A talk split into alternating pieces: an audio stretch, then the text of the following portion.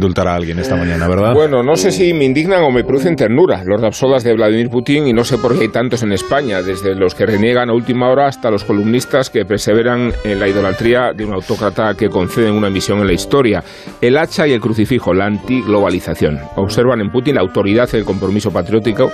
lo identifican igualmente en la autoridad del tirano soviético y en el espesor religioso de los antiguos zares y reconocen en él el mejor antídoto a la Unión Europea, el sabotaje perfecto a un espacio de libertad libertades y democracias abiertas que se propone explorar hasta donde se pueda la cesión de soberanía. El putinismo ha conseguido una extraña adhesión de ultraderechistas, de ultraizquierdistas y de nacionalistas. También en España, por mucho que los líderes de Vox abjuren del mismo patriarca que antaño adoraban y que pertenece a la cuadrilla de los costaleros antisistema y antivacunas. Se me ocurre a Trump, a Bolsonaro y a los invitados que se trajo a Pascal a Madrid, Marine Le Pen y Víctor Orban, tan partidarios de Putin como se ha declarado Eric Zemmour, no ya candidato xenófobo de la extrema derecha francesa, sino valedor del putinismo hasta las últimas consecuencias. La peculiaridad española consiste en las simpatías de la izquierda radical, no solo en los abrevaderos mediáticos que domina Iglesias, sino dentro del propio gobierno, por mucho que Alberto Garzón se haya caído del caballo y quiera convencernos ahora de la, que la KGB de Putin era una ONG